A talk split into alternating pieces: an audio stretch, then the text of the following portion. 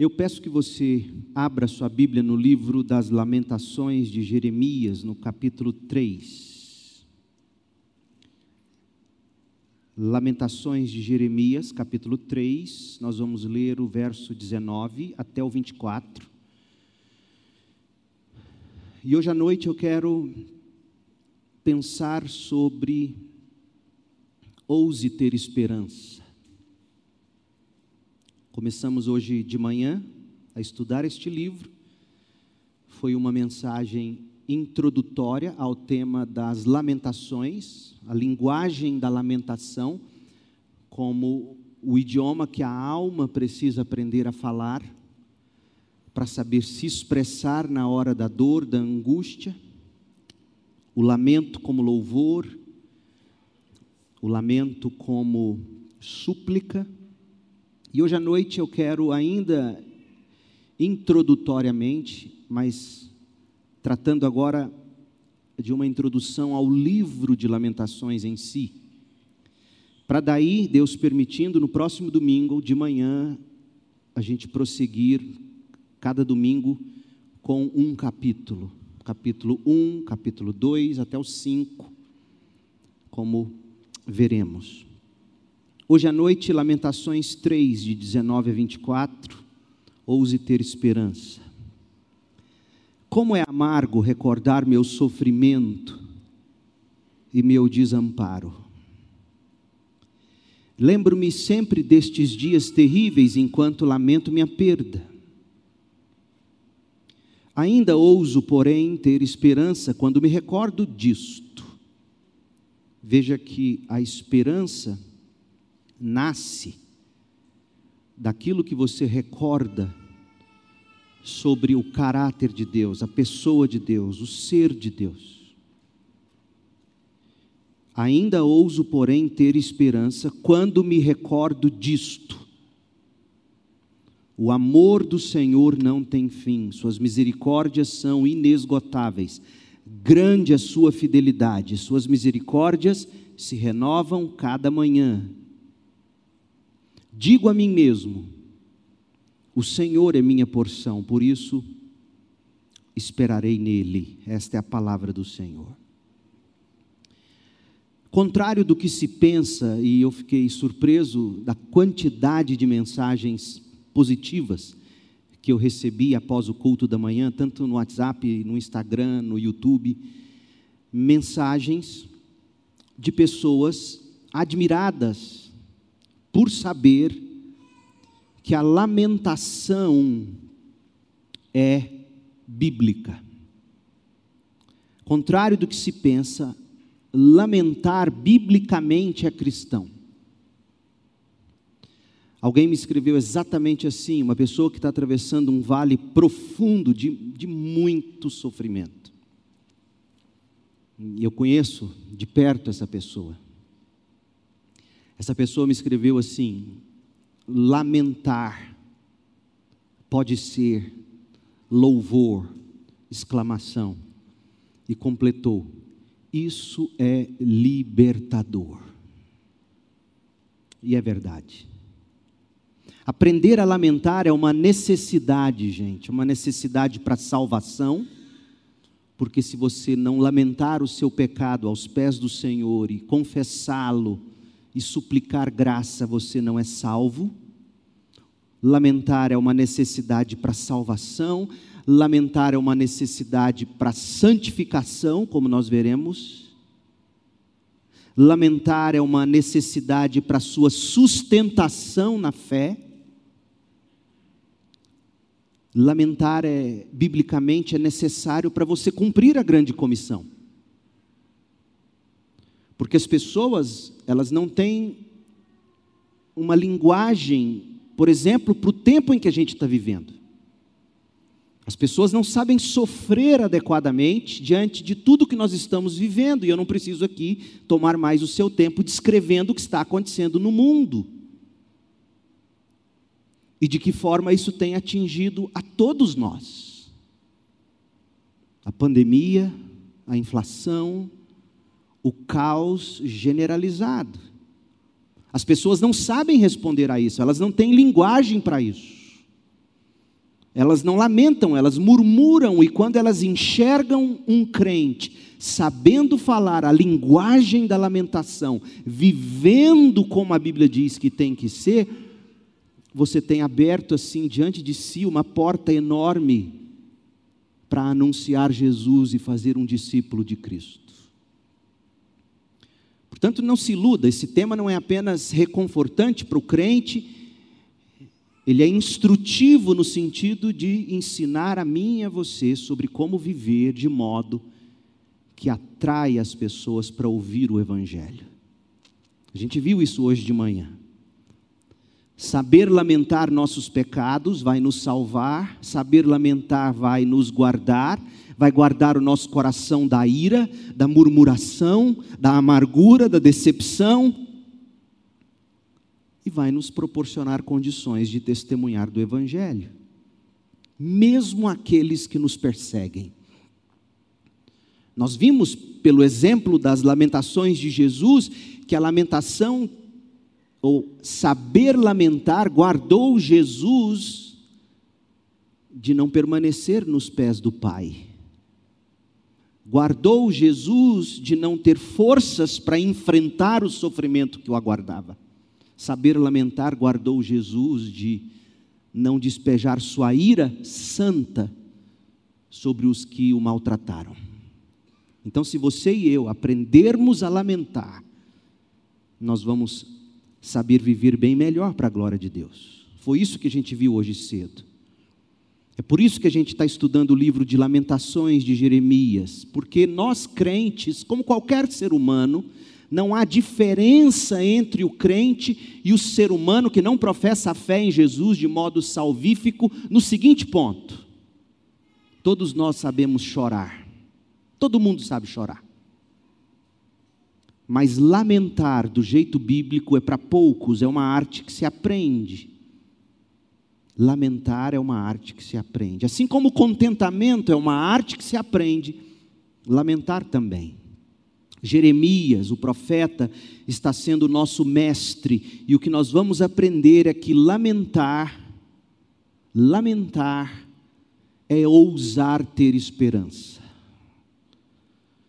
Vamos, vamos estudar um pouquinho do pano de fundo de Lamentações agora. Por que, que isso é importante, gente? Porque o livro de Lamentações é um livro proibido para menores de 18 anos em algum sentido. É um livro violento, é um livro que, que revela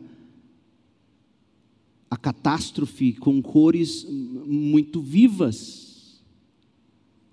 É o corte em carne viva. Se estivesse saindo no Mais Goiás, você ali no Instagram estaria ali nublado, você não veria, você teria que clicar, porque estaria escrito assim: imagens fortes. E aí você começa a ler o livro de Lamentações, se você não conhece o pano de fundo, e você fala: "Poxa, Deus, Deus não tem coração".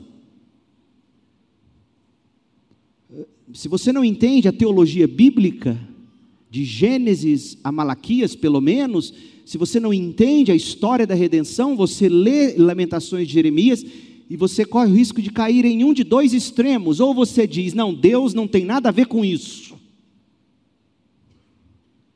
E se tem uma coisa que nós vamos aprender de novo, assim como aprendemos no livro de Joel, no livro de Jó, se tem uma coisa que para o povo da Bíblia nunca esteve em questão, é que Deus é soberano sobre todas as coisas. Ele conhece o futuro, ele determina o futuro. Na Bíblia isso nunca foi crise, é recente essa crise de Deus não ser soberano, Deus não ter nada a ver com as coisas ruins que acontecem, etc. Então, se você não conhece o pano de fundo, você, você lê Lamentações e diz: não, isso não tem nada a ver com Deus. Apesar de explicitamente você ler que Deus estava diretamente envolvido com, com aquilo tudo. O outro extremo é, é você ler Lamentações desconhecendo o pano de fundo e pensar assim: olha, não, Deus, Deus é soberano, tão soberano que fez o que fez. Sendo assim, Deus não tem coração, Ele não é amor. Como é que Ele ia fazer uma coisa dessas? Então, para ajudar você a não cair em nenhum desses extremos, ou de acusar Deus de sem coração, ou tentar defender Deus dizendo Deus não tem nada com isso, a gente precisa entender um pouco da história. Após os reinos de Davi e de Salomão, os anos dourados uh, de Israel, os melhores momentos de Israel foram os momentos de Davi. Tanto que a bandeira de Israel hoje tem a estrela de Davi. Após os reinados de Davi e de Salomão, que foram, como eu disse, os anos dourados de Israel, a nação se dividiu em duas: o reino do norte, com as dez tribos, chamados de Israel, Israel, reino do norte, dez tribos, o reino do sul, duas tribos, Judá, Israel e Judá. Reino do norte, reino do sul, e o problema para ambos os reinos era a crescente deslealdade a Deus, guarde isso, a deslealdade a Deus, o desprezo pela palavra de Deus, santa, anunciada pelos profetas que Deus mesmo enviava. Eles aborreciam a palavra dos profetas. Aliás, para não dizer que eles, que eles eram pagãos que não queriam nada com o profeta e com Deus, eles tinham profetas que eles gostavam de ouvir. Eles tinham os coaches dos seus dias. Sobre eles, Jeremias vai falar aqui em Lamentações a propósito. Um desses artes marciais que tem por aí, Jeremias fala dele aqui. Você vai ver. Então, esses, esses profetas, esses homens que Israel adotava para si, para dizer: não, não, peraí, não existe isso não. A gente ouve aqui os profetas falando para nós. E Jeremias vai dizer: profetas que falam o que vocês querem ouvir. Então, ele, esse povo foi crescendo em deslealdade a Deus, em desprezo pela palavra de Deus anunciada pelos profetas. A capital do reino do norte era Samaria. Samaria caiu mais rapidamente porque pecou muito sob o reinado de reis perversos, um rei após o outro, cada um pior que o anterior, até que a nação da Assíria, capital Nínive, conquistou o país em 722 a.C. Então, Israel, as dez tribos, Samaria cai na mão dos assírios, sobra Judá ao sul, o reino do sul, Jerusalém. E o cativeiro de Israel ao norte, sob a mão dos, dos assírios, já deveria ter servido para Judá, Jerusalém, acordar e falar: opa, se a gente não mudar de vida, vai acontecer o mesmo conosco. Foi isso que Isaías começou a pregar, por exemplo. Mas como você vai, vai encontrar em 2 Crônicas, por exemplo. 2 Crônicas 36, um texto que descreve a queda de Jerusalém, queda esta que Jeremias vai lamentar aqui em, em Lamentações. Quando você lê 2 Crônicas 36, você descobre que Judá não se converteu dos seus maus caminhos e também experimentou a mesma disciplina divina. Samaria ao norte caiu na mão dos assírios em 722 a.C. E em 586 a.C. caiu Jerusalém, Judá ao sul. Olha quantos anos. De 722 a.C.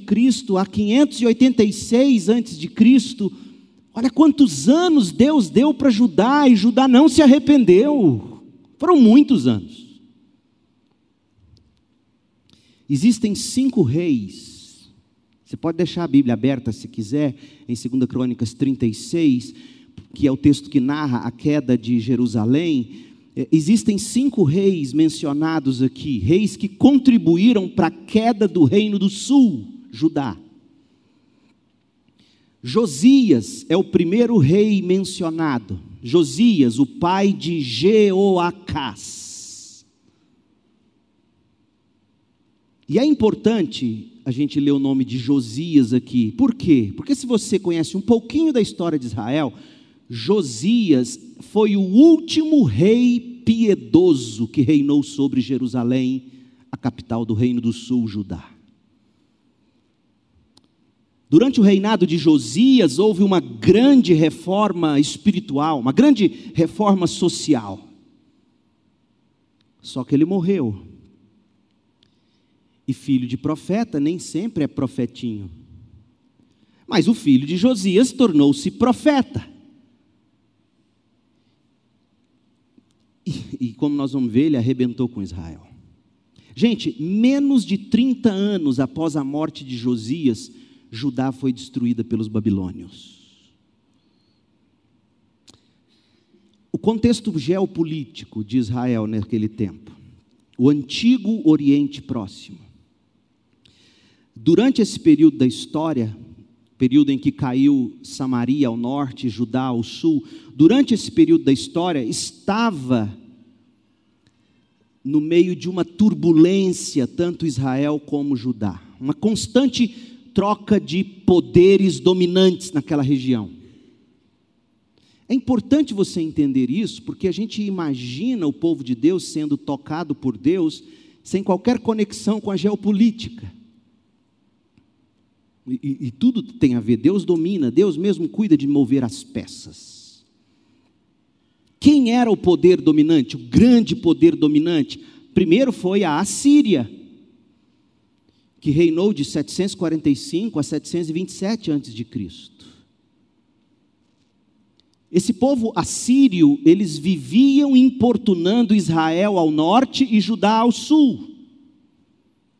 Isaías vai falar das investidas dos assírios contra Judá, na profecia dele.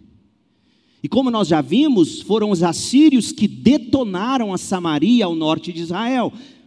Mas foi nesse período também que o império babilônico começou a crescer. E os babilônios ameaçaram os assírios. E os babilônios finalmente conquistaram os assírios que tinham conquistado Israel e Samaria. E a queda, a queda do reino do norte, a queda de Samaria, melhor dizendo, a queda, a queda de Nínive, a capital dos assírios que detonaram o Israel e o reino do norte. Se você quer ver como que foi a queda deles, você lê o profeta Naum, Naum. Porque Deus também, ouça bem, Deus não deixa impune quem mexe com seu povo. Deus usou os assírios para disciplinar o reino do norte, mas quando chegou a vez, Deus detonou com Nínive. Deus até tentou alguma coisa com eles. Lembra de Jonas pregando para Nínive? Nínive é a capital dos assírios que tinham conquistado o reino do norte. E Naum nos conta a derrota, a destruição da Assíria. Os babilônios acabaram com a Assíria. Os assírios foram detonados em 609 a.C. E olha que coincidência, ou deucidência, né? não tem coincidência, deucidência.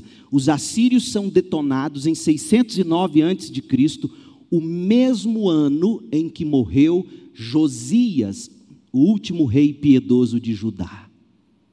Josias foi morto numa batalha com o Egito. E a Babilônia se tornou a grande potência. Então, é fácil, é como se jogar o tabuleiro lá, War. Os assírios tinham dominado o reino do norte. Os babilônios dominam os assírios. Quem estava dominando agora o reino do norte? Os babilônios. E os babilônios então pensaram em investir contra o reino do sul. Josias morre no reino do sul, o rei do reino do sul começa a reinar Jeoacás, o filho de Josias. Ele reinou apenas três meses. Como tantos outros reis, Jeoacás fez o que era mal aos olhos do Senhor. e o rei egípcio levou Jeoacás cativo para o Egito. Lembra? A Babilônia está aqui, os egípcios ainda comendo pela beirada, mas a Babilônia está crescendo. O irmão de Jeoacás assume o reino de Judá, Eliakim. Até parece Star Wars, né? Não é nada coincidência. Eliakim foi rei de Judá depois que o seu nome foi mudado para Jeoaquim. Jeoaquim era tão perverso quanto o irmão. Imagina Josias vendo seus dois filhos se tornarem o que tornaram. Ele também fez o que era mal aos olhos do Senhor. Jeremias capítulos 25 e 26 nos contam que Jeoaquim induziu o povo a ainda mais idolatria que o irmão dele, a recusa em ouvir a palavra de Deus, a perseguição dos profetas do Senhor, e como resultado desse pecado, Nabucodonosor, o grande rei da Babilônia, fez Judá seu vassalo e levou Jeoaquim para Babilônia como seu prisioneiro. E foi nessa época que Daniel e os três amigos foram levados, deportados para Babilônia. E que Nabucodonosor começou a saquear os tesouros do templo de Jerusalém. Mas Jerusalém ainda não tinha caído. A Babilônia já dominava, mas não tinha destruído. Deus dando a chance. Olha, eles já dominaram vocês é tempo de se arrepender e se voltar para mim. E nada deles se voltarem. Jeoaquim foi levado para Babilônia, assume o reino em Judá, o rei Joaquim. E ele também fez o que era mal aos olhos do Senhor. O reino de Joaquim foi muito curto, cerca de três meses, e ele abdicou do trono, porque as forças babilônicas agora Deus disse: Vocês não vão se render a mim? Então espera um pouco. Aí sabe o que os babilônios fazem? Os babilônios cercam Jerusalém, colocam Jerusalém em estado de sítio, para que se cortasse o suprimento de comida que chegava de fora, tentaram cortar suprimento de água. Sabe quanto tempo durou esse cerco? Três anos de 588 a 586 a.C., os babilônios cercaram Jerusalém e Jerusalém foi sendo estrangulada. Sabe quando você pega no pescoço de alguém? Aí você vai apertando, vai apertando até estrangular aos poucos. Foi isso que a Babilônia foi fazendo. E Deus dizendo: rendam-se, convertam-se. E nada desse povo se voltar para Deus assume o trono em Judá durante esse período de sítio Zedequias. Aliás, antes disso, Zedequias era rei. Ele reinou por 11 anos e seguiu o padrão dos reis anteriores. Mas no governo de Zedequias aconteceu o clímax da rebeldia do povo de Deus. O povo de Deus não aprende, gente, como agora? Imagine essa pandemia como uma espécie de estado de sítio que Deus vai colocando em nosso entorno. Então, logo as restrições passam, todo mundo vive e volta a viver a mesma velha vida desgraçada de sempre.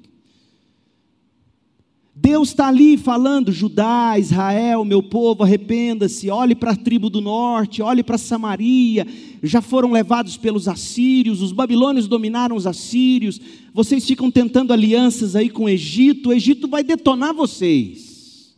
Porque Israel, aqui ao sul, Judá, pensava: vamos nos aliar com os, com os egípcios, e aí a gente vai ter força para derrotar os babilônios. E Deus dizendo: vocês não têm que se aliar com egípcios, você tem que se aliar comigo. Alguns confiam em carros, outros confiam em cavalos, nós faremos menção do nome do Senhor dos Exércitos. Vocês não podem confiar nesse povo. Esse povo é como, já viu aquela bengala de madeira podre que você tenta escorar? A Bíblia fala isso, o profeta fala isso. Aí você se apoia naquilo, ela quebra na sua mão e enfia farpa o Egito vai enfiar farpas em vocês. E de fato aconteceu. Zedequias assume o trono. Zedequias é o último rei, é o rei que estava no trono quando Jerusalém caiu em 586. Ano após ano, Deus advertindo. E olha o clímax, segundo Crônicas 36, 11.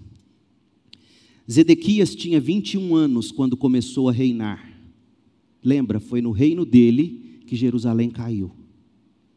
E reinou em Jerusalém por 11 anos. Zedequias fez o que era mal aos olhos do Senhor seu Deus e não se humilhou, não lamentou, não se humilhou quando o profeta Jeremias lhe falou diretamente da parte do Senhor. Também se rebelou contra o rei Nabucodonosor da Babilônia, embora lhe tivesse jurado lealdade em nome de Deus. Ou seja, não destrói a gente, não, Nabucodonosor. No nome do Senhor Deus dos exércitos, tomou o nome de Deus em vão. Como esses profetas hoje fazem aí, tomam o nome de Deus em vão, prometendo reino nesta vida. Ele prometeu ao Nabucodonosor que iria se submeter e, e ele não cumpriu com a palavra dele. E Crônicas continua dizendo que Zedequias era um homem duro, era um homem teimoso, e se recusou a voltar para o Senhor, o Deus de Israel. Da mesma forma, todos os líderes dos sacerdotes, olha aqui a religião, as igrejas dos dias de Zedequias. Todos os líderes dos sacerdotes e o povo se tornaram cada vez mais infiéis seguiram todas as práticas detestáveis das nações vizinhas e profanaram o templo do Senhor que havia sido consagrado em Jerusalém, repetidamente o Senhor, o Deus de seus antepassados, enviou profetas para adverti-los. Repetidamente Deus enviou profetas para adverti-los. Pois e por que que Deus fazia isso? Porque tinha compaixão do seu povo e do lugar da sua habitação. Ouça isso, gente. A compaixão de Deus fez Deus ter paciência, longanimidade, mandando profetas, mandando a palavra, exortando, advertindo. Mas eles se recusavam para voltar, em voltar para o Senhor. Verso 16. Segunda Crônicas 36, 16. No entanto, quanto mais Deus mandava profetas, quanto mais Deus falava com o povo, no entanto, eles zombaram dos mensageiros de Deus e desprezaram suas palavras. Tem noção? Estão zombando da compaixão de Deus, porque o cronista acabou de nos dizer que Deus mandava os profetas de novo e de novo e de novo com compaixão. Portanto, quando eles zombam dos profetas e das palavras dos profetas, de fato eles zombam da compaixão de Deus. E aí, uma palavra que está na Bíblia, e que minha avó tanto usava, e eu agora entendi que era bíblica eles caçoaram dos profetas. Está de caçoada, menino. Eles caçoaram dos profetas, até que a ira do Senhor não pôde mais ser contida, e ouça, e nada mais pôde fazer. Gente, não perca o peso das palavras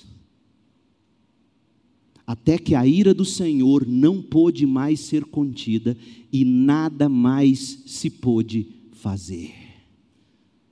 Em outras palavras, Jerusalém foi longe demais e por muito tempo. Deus havia chegado a um ponto em que não podia mais permitir que aquela nação continuasse. Não havia mais remédio não havia mais o que se podia fazer, era a hora do julgamento. Então, quando você ler sobre o estrago em Lamentações, lembre-se: Deus tentou de tudo. Há uma palavra importante agora em 2 Crônicas 36, 17, a continuação. É um advérbio, então, ou portanto. Então O texto diz não apenas que os caldeus ou babilônicos, quando você ler caldeus na Bíblia, os caldeus são os mesmos babilônicos. O texto nos diz não apenas que os babilônicos se levantaram contra o povo de Deus, o texto diz também que foi Deus mesmo quem investiu os babilônios contra a nação. Depois você lê o profeta Abacuque para complementar essa ideia. Portanto, sim, Deus estava dirigindo soberanamente uma nação pagã. Escute, igreja, Deus estava dirigindo uma nação pagã como meio de julgar seu próprio povo. É chocante. Mas não se esqueça que esse Deus agiu por compaixão por muito tempo. Enquanto isso, zombavam dele, caçoavam dele até que chegou um ponto em que não se podia fazer mais nada, a ira de Deus não podia ser mais contida. O que, que Deus fez? Segundo Crônicas 36, 17, que vai contar sobre a queda de Jerusalém. Verso 17, leia aí. Então o Senhor trouxe o rei da Babilônia contra eles. Quem colocou a Babilônia contra eles? Quem? Quem? Está escrito isso? Claro que está. Então o Senhor trouxe o rei da Babilônia contra eles. Se o Senhor traz o rei da Babilônia contra aquele povo que ele chama de menina dos meus olhos, será que Deus não pode trazer uma Covid sobre o mundo? Mesmo que use a China não estou dizendo que eu acredito que seja a China, mas mesmo que seja a China, a China não passa de um boneco nas mãos de Deus. Se Deus incitou a Babilônia contra o povo que ele chamou de pupila, menina dos meus olhos, isso é muito pesado.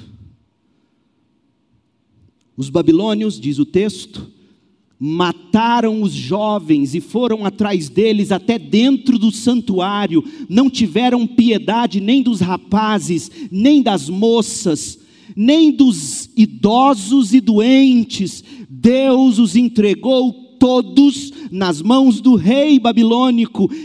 Ele levou para a Babilônia todos os, os, utensílios, o rei levou todos os utensílios, grandes e pequenos do templo, e todos os tesouros do templo do Senhor e do palácio do rei e de seus oficiais. O exército babilônico queimou o templo de Deus, derrubou os muros de Jerusalém, queimou todos os palácios e destruiu tudo que era de valor. Os poucos habitantes que sobreviveram foram levados para o exílio na Babilônia e se tornaram servos de Nabucodonosor e de seus filhos, até que o reino da Pérsia conquistou os babilônios.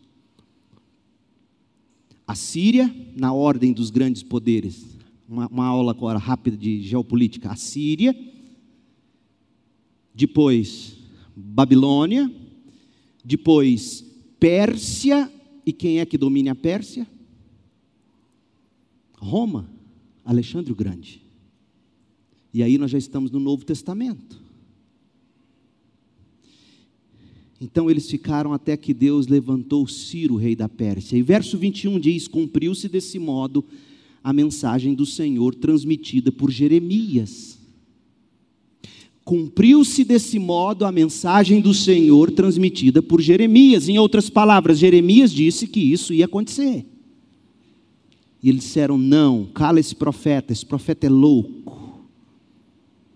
E Deus fez isso para dizer: Não, vocês caçoaram do meu profeta, vocês caçoaram da minha palavra, vocês caçoaram da minha compaixão. E olha como termina o verso, o verso 21. Cumpriu-se desse modo a mensagem do Senhor transmitida por Jeremias: a terra finalmente descansou desfrutou seu descanso sabático e permaneceu desolada, até que se completaram os 70 anos, conforme o profeta havia anunciado, ou seja, eles vão ficar 70 anos na Babilônia. Ou seja, gente, a destruição de Jerusalém estava completa. A rebelião do povo de Deus trouxe desastre generalizado, trouxe morte, trouxe destruição, trouxe deportação. O povo escolhido de Deus estava agora morto ou deportado e todos absolutamente destruídos. Por quê? Porque eles caçoaram da compaixão de Deus, da longanimidade de Deus. Não é à toa que Lamentações começa como começa. Leia Lamentações 1 agora comigo. Lamentações 1, verso 1. A cidade que antes era cheia de gente, agora está deserta. Antes era grande entre as nações, agora está sozinha, como uma viúva. Antes era rainha de toda a terra, agora é escrava parênteses, eu não dou conta de me conter. Ninguém reina em vida. Deus destrói esse tipo de reino. Se ele destruiu Jerusalém, ele destrói qualquer arte marcial. Antes era rainha de toda a terra, agora é escrava. Ela passa a noite aos prantos, lágrimas correm por seu rosto, de todos os seus amantes não resta um sequer para consolá-la. Que amante? Lembra do Egito? Que eles ficavam tentando se juntar com o Egito para dar conta dos babilônios. Todos os seus inimigos atraíram e se tornaram seus inimigos, todos os amigos atraíram e se tornaram seus inimigos. Judá foi levada para o exílio e oprimida com cruel escravidão. Além de tudo, gente, a pessoa que escreve essas palavras é o profeta Jeremias. Jeremias é conhecido como o profeta chorão, por causa do lamento dele, que está em Jeremias 9, verso 1. Eis o lamento de Jeremias: quem dera minha cabeça fosse uma represa e meus olhos uma fonte de lágrimas, choraria dia e noite por meu povo que foi massacrado. Gente, o ministério de Jeremias talvez tenha sido o ministério mais difícil no Antigo Testamento. Por exemplo, se não me falha a memória, salvo engano, só, só temos registro de dois convertidos, fruto do trabalho de Jeremias. Qualquer igreja já teria demitido esse homem. Duas conversões, dois batismos em anos. Deus também ordenou que Jeremias não se casasse, Jeremias não casou. A igreja de Jeremias, o povo para quem ele pregava, conspirou para matá-lo. E os apelos de Jeremias por arrependimento, por renovação espiritual, não foram aceitos pelos líderes de Judá, nem pelo povo. Por que, que Deus destruiu Jerusalém? Por causa da dureza do coração do povo. E o ministério de Jeremias consistia em pregar de tal modo, na esperança de ver aquele povo se quebrantando, um resumo da pregação dele, você pode ver nos capítulos 21 a 29. Mas quanto mais Jeremias pregava a verdade e falava de Deus, mais o povo odiava Jeremias. Por isso que a gente leu em Crônicas Deus dizendo: Eu fiz o que fiz com Jeremias para provar para vocês que o que Jeremias falou em meu nome ia se cumprir, cumpriu. Mas antes disso, olha o que eles fizeram com Jeremias. Cuidado vocês não fazerem isso comigo. Jeremias 38, verso 1. Cefatias, filho de Matã, Gedalias, filho de Pazur, Jucal, filho de Semalias, e Pazur, filho de Maquias, ouviram o que Jeremias dizia a todo o povo. Ouviram a pregação de Jeremias, e o que, que Jeremias pregava? Verso 2: Assim diz o Senhor: Todos que ficarem em Jerusalém morrerão por guerra, fome ou doença, mas os que se renderem aos babilônios viverão, a recompensa deles será a vida, eles viverão. Jeremias estava dizendo: rendam-se aos babilônios, deixe Deus tratar de vocês. Assim diz o Senhor, continuou o profeta: a cidade de Jerusalém certamente será entregue ao exército do rei da Babilônia que a conquistará. Essa era a pregação de Jeremias. Nada de autoajuda, nada de motivacional, nada de reinar em vida, nada de reinar em Jerusalém. Sabe o que esse povo fez? Olha o verso 4. Então esses oficiais foram ver o rei o rei de Judá, o rei da cidade de Deus, e disseram: Esse homem deve morrer. Suas palavras vão desanimar aos poucos, ou os poucos soldados que restam. Essa, essa palavra dele, essa pregação dele não motiva. Meu Deus, como a Bíblia é atual. Suas palavras vão desanimar os poucos soldados que restam. Ele não é motivacional, bem como todo o povo. Ele não busca o bem, mas a desgraça da nação. O rei Zedequias, verso 5. Quem é o rei Zedequias? É o rei que estava no reino quando Jerusalém caiu. O rei Zedequias concordou com os oficiais e disse: Façam o que quiser com esse homem não posso impedir vocês de fazerem coisa alguma contra ele. Então os oficiais tiraram Jeremias da cela, o baixaram por meio de cordas para dentro de um poço vazio no pátio da prisão. Não se contentaram em deixar ele preso, colocaram ele numa cisterna. O poço pertencia a Malquias, membro da família real. Não tinha água, mas havia uma camada de lama no fundo, e Jeremias ficou atolado na lama. Olha o que fizeram com a compaixão de Deus. O ministério profético de Jeremias começou entre os anos 626 e 627 a.C. Jeremias era jovenzinho, a gente lê em Jeremias 1, verso 6, talvez por ser tão novinho, ele demonstrou receio em assumir essa tarefa e ele profetizou até 586 a.C., quando, quando caiu Jerusalém. Entrou o rei, saiu o rei, ele permaneceu profeta. Entrou Josias, saiu Josias, entrou Jeoaquim, depois Jeconias, Joaquim, Zedequias. E o profeta dizendo: arrependam-se, voltem-se para Deus. E nada. Jerusalém caiu.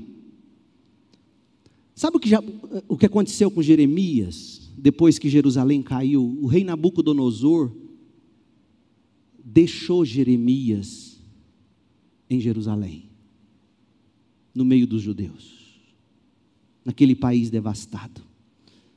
Talvez porque Nabucodonosor soubesse que Jeremias, entre o povo dele, era como se diz, cobra sem dente.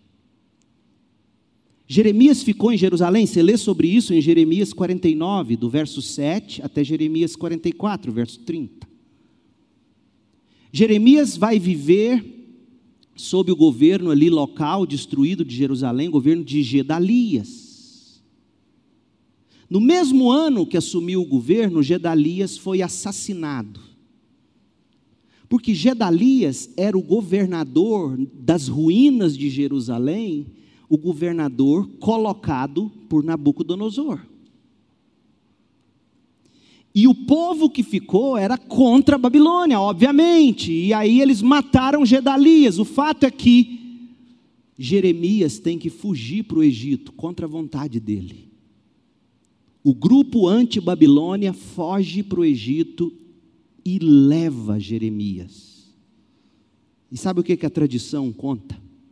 Um livro apócrifo conta que no Egito, Aliás, o texto bíblico diz que lá no Egito, Jeremias ficou pregando para aquele seu próprio povo que fugiu para não cair nas mãos dos babilônios, dizendo: não vai adiantar, a gente está aqui. Se vocês continuarem pecando, a Babilônia vai chegar até aqui. E chegou.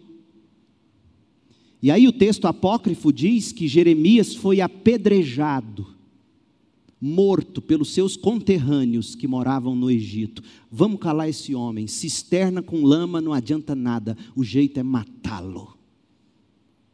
mesmo Jerusalém tendo caído. E eles refugiados no Egito para não cair na mão dos babilônios. Então, esse era o povo de Deus. É importante você ter essa imagem. É importante eu tomar seu tempo te mostrando isso, porque, como eu disse, Lamentações é um livro impróprio de tão gráfico que é o desastre. E você não pode olhar para o que Deus mesmo fez e dizer: esse Deus é um Deus sem coração. Não. Ele fez isso porque eles tripudiaram a glória dele. Ele foi compassivo, ele mandou profeta atrás de profeta. E lembre-se, não foi só Jeremias que profetizou a outros. Então, Lamentações de Jeremias coloca em poema o lamento pela destruição e pela dor que visitou com justiça o povo de Deus. Mas o livro de Lamentações, como a gente vai ver, não é apenas um retrato da devastação. Os lamentos são também destinados a lidar tanto com a tragédia do que acontece, quanto com a esperança futura. Por isso que o miolo do livro é o capítulo 3 que a gente leu. Jeremias quer mostrar que, conquanto Deus tem agido com justiça severa, atrás dessa providência carrancuda, está o rosto sorridente de Deus. Deus fez o que fez porque eles caçoaram da misericórdia de Deus, da compaixão de Deus, da direção de Deus, e se você fizer o mesmo, o fim pode ser trágico. Então, com tudo isso em mente, Deus falando, Deus advertindo, o povo pecando, Deus vai lá e destrói. Agora, as palavras que a gente leu no início têm um pouco mais de cor. Volte comigo, Lamentações 3,19. Como é amargo recordar meu sofrimento e meu desamparo. Lembro-me sempre destes dias terríveis enquanto lamento minha perda. Ainda ouso, porém, ter esperança quando me recordo disto. O amor do Senhor não tem fim. No meio de toda essa tragédia, o amor do Senhor não tem fim suas misericórdias são inesgotáveis. E você deve estar se perguntando: onde pode estar o amor de Deus destruindo tudo? Eu vou te dar a tarefa de casa. Domingo que vem, Deus permitindo, a gente vai ver. Mas leia e releia o capítulo 1. E eu quero que você encontre, sem nenhum comentário bíblico, sem nenhuma nota de rodapé, que pode até te atrapalhar. Encontre no texto qual foi o grande propósito de Deus em ter devastado Jerusalém? Além, é claro, de vindicar sua glória. Sua palavra verdadeira que disse: se vocês não se arrependerem, se vocês não se converterem, os babilônios vão acabar com vocês. Além de vindicar a justiça dele, o que Deus fez, estava fazendo, você precisa encontrar no capítulo 1. Por isso que Jeremias vai dizer aqui no capítulo 3: eu ainda ouso ter esperança quando eu me recordo do seguinte: o amor de Deus não tem fim, suas misericórdias são inesgotáveis, mesmo em meio à pior tragédia da nossa história.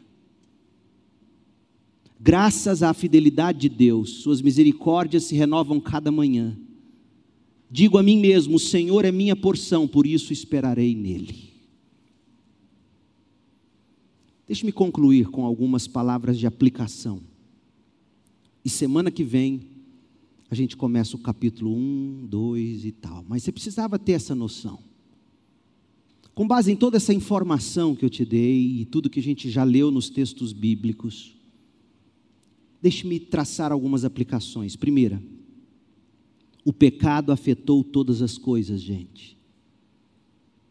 A razão pela qual o lamento é inerentemente cristão e porque o cristianismo é capaz de interpretar corretamente a devastação do mundo, é por causa da compreensão bíblica sobre o problema do pecado no mundo. Não tem como você interpretar o que acontece no mundo sem levar em conta o pecado que afeta todas as coisas. A Bíblia nos diz que Deus é santo. A Bíblia nos diz que o maior problema da humanidade é que no nosso estado natural todos nós estamos destituídos, separados da glória de Deus. Romanos 3, 23. Em nosso estado natural, separados da glória de Deus, nós já estamos condenados. João 3,18. E por causa disso, toda a criação geme sob o pecado, Romanos 8, 22. Um cristão entende que por baixo de cada problema na vida está a realidade do pecado. Mas a Bíblia também nos diz que o pecado e a devastação do mundo não são o final da história. Através da vida e da morte de Jesus, Deus tornou possível que o pecado fosse perdoado. Aqueles que recebem a Cristo com arrependimento e fé, com lamento pelo pecado, entendem tanto o problema do pecado do homem quanto o remédio oferecido por Deus por meio da vida e da morte substitutiva de Jesus. É por isso, gente, que ao passo que o cristão entende o problema do pecado e lamenta os efeitos dos pecados, o cristão anseia pelo dia em que o pecado não mais devastará o mundo. Os cristãos creem que a graça é incrível. Em Cristo nós provamos da graça de Deus. Mas o cristão também sabe que o pecado arruína tudo e nós lamentamos a presença do pecado no mundo, sem, contudo, perder a esperança. É isso que a história de Jeremias e do livro de Jeremias e das lamentações de Jeremias, porque é impressionante você vai ver. No meio de toda a tragédia, você tem esse oásis que é o capítulo 3. Primeira lição, portanto, o pecado afetou todas as coisas. Mas ele não é o final da história. Segunda lição, nosso pecado e o nosso sofrimento não são o nosso único problema. O pecado, gente, afeta pessoas, relacionamentos, mas o pecado também afeta famílias, igrejas, cidades, nações. A nossa rebelião contra Deus, ouça bem, ela emerge num nível pessoal, mas a nossa rebelião contra Deus se esparrama na sociedade, do indivíduo para o coletivo. O mal, contrário do que prega o marxismo cultural e as outras filosofias, o mal não é social, o mal é pessoal e esparrama para o social. Começa no indivíduo o pecado esparrama de nós e afeta sociedades, igrejas, cidades, famílias, nações do mundo. Portanto, a cura da sociedade começa na cura do indivíduo pelo Evangelho de Jesus Cristo. É bom se lembrar disso. É bom se lembrar disso também porque a gente tende a superindividualizar o sofrimento. E as lamentações de Jeremias nos mostram a importância da gente lamentar numa escala maior, coletiva, comunitária. E eu oro para que você não apenas comece a fazer orações de lamentos pela sua dor pessoal. Você tem que fazer orações de lamento pela sua dor pessoal, pelo seu sofrimento, mas eu oro para que você também tenha olhos para o que está acontecendo ao seu redor. Eu espero que o seu coração seja despertado para o gemido da criação ao seu redor. Desejo que Deus abra seus olhos para ver a devastação ao seu redor. Eu estou orando para que Deus lhe dê um coração maior para o que está acontecendo de errado, não só na sua vida, no seu coração, mas na sua família, na sua igreja, no seu pequeno grupo, na sua cidade, na nação, no mundo. Eu oro para que você saia desse mundinho Netflix e veja a dor do outro e lamente por ela. Terceiro, O lamento é uma maneira de nós ousarmos ter esperança. A gente falou isso de manhã, eu não vou repetir tanto. O lamento é a maneira de você dizer: Deus, eu estou sofrendo, está doendo, é difícil engolir, mas eu não te abandono. Por favor, me perdoe, por favor, perdoe minha nação, por favor, perdoe meu presidente, por favor, perdoe minha igreja, por favor, perdoe o nosso pecado, perdoe, perdoe o meu, perdoe o nosso. O lamento coletivo é um convite para você deixar de ser ácido e tóxico e entender, porque quando você entende que a raiz do que está, por exemplo, de trás da nova ordem mundial, digamos, vamos partir do pressuposto de que tudo isso existe. O que faz a nova ordem social existir? A Bíblia tem um nome, uma palavra para isso: pecado. O que faz o marxismo cultural existir? O que faz o capitalismo selvagem existir? Pecado. Portanto, ou a gente aprende a lamentar pelo pecado e batalhar para erradicar esse pecado, ou nós vamos ficar enxugando gelo e Deus esgotando a paciência. Meu desejo é que você aprenda a lamentar como um meio de você não deixar o Senhor Deus, de você não deixar seu coração se endurecer. Lamente, porque lamentar biblicamente é a maneira de você ousar ter esperança. De manhã eu mostrei Jesus, agora eu quero te mostrar Paulo. Jesus sabia falar a linguagem da, da, da lamentação e isso sustentou Jesus, mas Paulo também sabia. Lembra que eu falei que lamentações é uma linguagem tanto do Antigo quanto do Novo Testamento? Paulo foi alguém que, que foi achado por Cristo. Ele se converteu, ele se arrependeu, ele colocou sua fé em Cristo e ele padeceu muito sofrimento por causa da vida da fé que ele passou a viver e por causa da mensagem da fé que ele passou a pregar. E Paulo nunca deixou de ousar ter esperança. Por quê? Porque Paulo sabia lamentar. Primeiro a gente vê Paulo lamentando pelos seus próprios pecados, e Paulo te ensina, e Paulo me ensina. Lembra? A gente tem que saber lamentar por nós mesmos e pelos outros. Qual é a pessoa mais necessitada que você conhece na vida? Pense agora e responda para si mesmo. Eu vou te dizer, no meu caso, a pessoa mais necessitada que eu conheço na vida sou eu mesmo. Eu preciso de graça, eu preciso de misericórdia, eu preciso, para saber lamentar pela minha igreja, pela minha cidade, pela minha nação, pelo mundo em que eu vivo, na época em que Deus me fez nascer, no país que Deus me colocou, porque eu te confesso, eu queria ser norte-americano um fuzileiro naval daqueles. Brinca, loucura, mas. Mas eu nasci brasileiro, goiano. O que, que, que, que eu estava falando?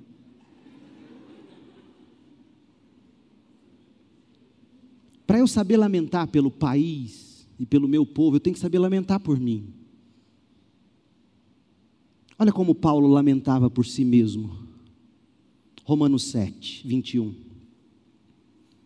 Assim descobri que esta lei em minha vida, assim descobri esta lei em minha vida, de existir uma lei na vida de Paulo. Quando eu quero fazer o bem, quando eu quero fazer o que é certo, quando eu desejo o que é certo, eu percebo que o mal está presente em mim. Eu amo a lei de Deus de todo o coração, contudo, há outra lei dentro de mim que está em guerra contra a minha mente e me torna escravo do pecado que permanece dentro de mim. Aí vem o lamento. Quando você descobre que dentro de você tem a lei do pecado imperando para que você não faça o que sabe que é certo, e que deve fazer. E quando você descobre que isso está te matando, você aprende a lamentar. E Paulo lamenta no verso 24 de Romanos 7: Como sou miserável, quem me libertará deste corpo mortal dominado pelo pecado? Aí vem a esperança. Graças a Deus, a resposta está em Jesus Cristo, nosso Senhor. Na mente, quero de fato obedecer à lei de Deus, mas por causa da minha natureza humana, eu sou escravo do pecado. Por isso ele grita, por isso ele lamenta: miserável homem que sou, quem vai me libertar disso? Desse corpo de morte. Eu já te falei da ilustração que Paulo quer dizer com esse corpo de morte. Uma das maneiras de você torturar até a morte um condenado romano era amarrando aos ombros dele um, um, um cadáver apodrecido. E aquele cadáver apodrecido sobre os ombros dele apodrecia o próprio corpo dele aos poucos. Os vermes do cadáver entravam no corpo do condenado. Sabe aquele negócio meio alien? E Paulo está dizendo: quem vai arrancar de mim esse cadáver que me come por dentro? Se você não aprender a lamentar assim contra o seu pecado, você vai morrer e pode ir para o inferno. Eu vou repetir isso para você. Se você não aprender a lamentar por esse pecado que te come por dentro, você pode morrer e pode ir para o inferno. Por que, que eu estou dizendo pode? Pode, porque eu não sou Deus nem juiz. Mas a julgar pelo que a Bíblia diz, sem santificação, ninguém verá o Senhor. Quando Jesus diz que apenas os puros de coração verão a Deus, e quando a gente vê Paulo lamentando por si mesmo, a gente entende o quanto é sério isso. Paulo lamentava por si mesmo. Então, em vez de você se entregar os pontos e abrir mão de Deus quando a pornografia te derrotar, a procrastinação te destruir, a prostituição, a vida, a vida profana dessa vida que de repente para você já não, já não faz nem cócegas, é como respirar, é como beber água, é natural. Mas mas quando você cair em si e se ver assim, derrotado pelo pecado, em vez de, de fugir de Deus, lamente, miserável homem que sou, me ajude, Senhor. Paulo lamentava por si mesmo. Paulo também lamentava pelo povo dele, povo que perseguiu ele, que, que matou ele povo judeu fez Roma finalmente prender Paulo e matar Paulo. Fizeram com Paulo o que fizeram com Jeremias no Antigo Testamento. Jogaram Paulo literalmente numa cisterna lamacenta, a prisão em Roma. Como fizeram com Jeremias. Como ainda fazem com cristãos ao redor do mundo e não demora o tempo em que farão aqui também no Brasil. Como é que você sobrevive a esse povo que não quer ouvir sua mensagem, que caçoa do que você prega? Como que você vai fazer, crente? Você vai para a televisão, vai para a rede social, vai gravar videozinho no, no Rios, no Stories, no, no, no YouTube e ficar xingando os outros de esquerdopata, de não sei das quantas? Você vai fazer isso? Não. Como é que você mantém o coração amando esses que te percebem? Como é que você vai conseguir dar água, orar pelos que te perseguem? Como? Se você não aprender a lamentar por eles, como Jesus lamentou e como Paulo lamentou, e olha como Paulo lamentou pelo judeu que, que matou Paulo. Romanos 9. E em Romanos 9, você não pode se esquecer disso, é o, é o texto que vai falar da predestinação, da eleição. Olha o coração de um homem que crê na soberania de Deus na salvação.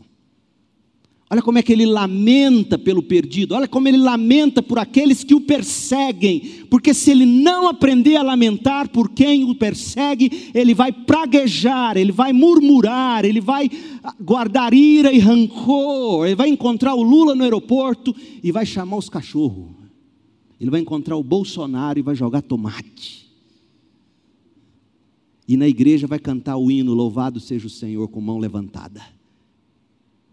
Oh, meu povo, o que fizeram do Evangelho nesse país. Olha como é que você lamenta por quem te persegue. Romanos 9, 1: Digo-lhes a verdade, tendo Cristo como testemunha, e minha consciência e o Espírito Santo confirmam isso. Meu coração está cheio de amarga tristeza e angústia sem fim por meu povo, meus irmãos judeus. Paulo, esse povo te matou, Paulo vai te matar, eu sei. Meu coração está cheio de tristeza, de angústia sem fim por meu povo, meus irmãos judeus. Eu um dia fui tão cego quanto eles. Eu um dia matei julgando assim estar prestando culto a Deus. Eu sei o que é ser escravo do pecado, por isso eu lamento. Meu povo, esse que prega para você hoje odiava crente, odiava pastor, odiava. Eu odiava crente. Paulo provou da graça e Paulo aprendeu a lamentar por si mesmo e aprendeu a lamentar por aqueles perdidos, cegos, sem o Evangelho. Ou a gente aprende a lamentar, ou nós vamos deixar de ser sal e luz para murmurar. Meu coração está cheio de amarga tristeza e angústia sem fim por meu povo, meus irmãos judeus. Olha o que ele diz: eu estaria disposto a ser amaldiçoado para sempre separado de Cristo, se eu pudesse salvar os judeus. Você diria isso com relação aos bolsominions? Você diria isso com relação a, aos esquerdopatas? Repense seu cristianismo, crente.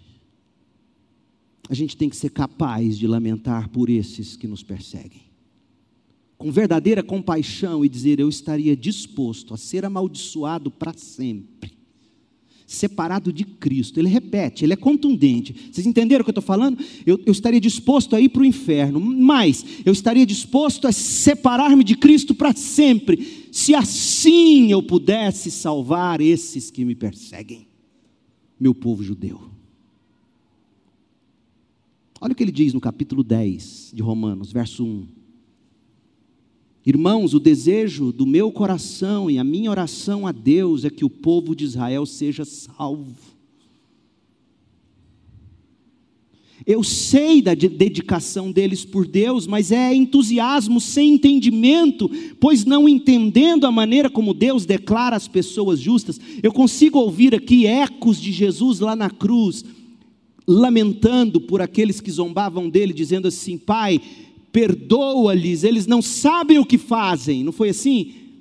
Paulo está dizendo isso aqui, guardadas as proporções. Meu desejo é vê-lo salvo. O desejo do meu coração, minha oração é que o povo de Israel seja salvo. Por quê? Porque eu sei da dedicação deles por Deus, mas sei que é entusiasmo sem entendimento. Eles não entendem a maneira como Deus declara as pessoas justas diante dele. Eles se apegam a seu próprio modo de se tornar justos, tentando seguir a lei, recusam a maneira de Deus. Mas veja o coração de um homem que lamenta pelos que estão se perdendo Ô oh, Sibi, vamos aprender a lamentar assim. Agora, você não consegue lamentar assim sem uma fonte de esperança. Nós vimos que a fonte de esperança de Jesus está para nós em Hebreus 12. Ele aguentou o que aguentou, ele conseguiu lamentar e suportou tudo isso, porque ele tinha o coração na alegria que estava proposta e agora ele está à direita de Deus em glória. A nossa esperança, gente, não é reinar nessa vida. A nossa esperança não é finalmente aposentar com um bom salário e poder curtir a vida. Essa não é a esperança de um crente, perdão. A nossa esperança é o céu. Como é que você consegue lamentar como Paulo lamentava? Onde Paulo bebia para ter essa, essa força para lamentar assim? E não odiar, e não se amargurar, e não se decepcionar com Deus. Filipenses 3, verso 7. Paulo diz assim: pensava que essas coisas eram valiosas, as coisas do judaísmo que ele tanto fez e foi, mas agora considero insignificantes. Considero insignificante as minhas conquistas, a imagem que eu construí para mim mesmo no judaísmo. Por quê, Paulo? Por causa de Cristo. Sim, todas as outras coisas são insignificantes comparadas ao ganho inestimável de conhecer Cristo Jesus, meu Senhor. Conhecer, relacionar-me com Ele. Ganho inestimável é você conhecer Jesus. Você o conhece assim? Vale mais do que seu corpo sarado vale mais do que o sexo gostoso, vale mais do que qualquer coisa. Conhecer a Jesus Cristo como seu Senhor. Você o conhece assim? Por causa dele. Porque quando você conhece Jesus assim, olha o que você é capaz de fazer. Por causa de Jesus, eu deixei de lado todas as coisas e as considero menos que lixo a fim de poder ganhar a Cristo e em Cristo ser encontrado.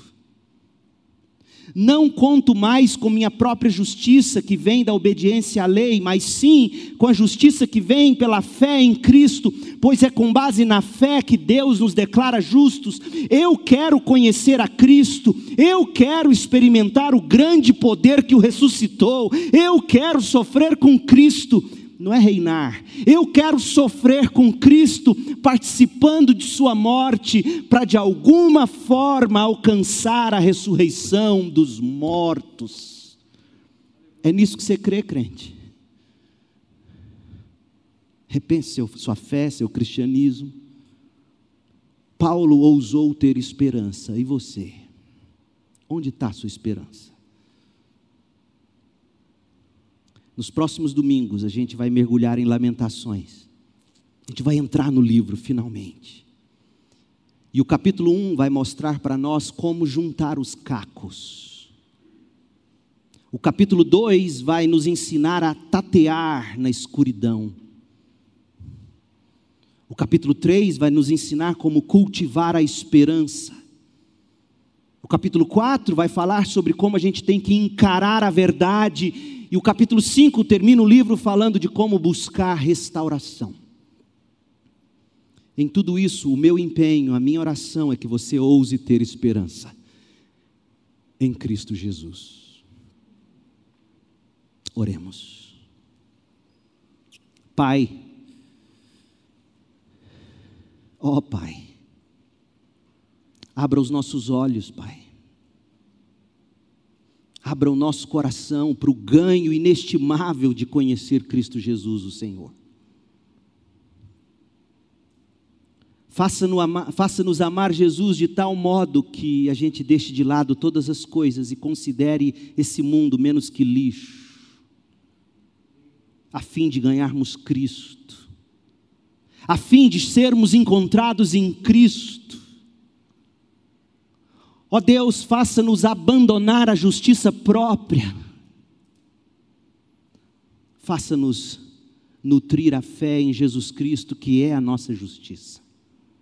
Faça-nos querer conhecer a Cristo. Faça-nos querer conhecer o poder que ressuscitou Cristo e que esse poder nos ressuscite desse pecado que tantas vezes nos escraviza.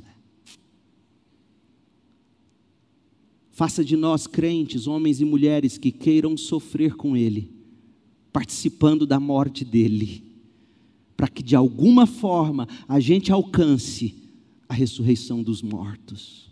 Essa é a nossa esperança, Pai. Não há outra esperança para nós nesta vida, tampouco além dela. Nossa esperança é Cristo. Nós gememos aguardando a manifestação de Cristo, que fará manifestar também os filhos de Deus. Ó oh Deus, como nós aguardamos esse dia. Ensina-nos ter esperança. Que ousemos ter esperança em Cristo. É o nosso desejo, é a nossa oração em nome de Jesus. Amém. Que a graça de Jesus Cristo, o amor de Deus o Pai, as consolações do Espírito estejam sobre o povo de Deus hoje, aqui, por toda a terra e para sempre. Amém.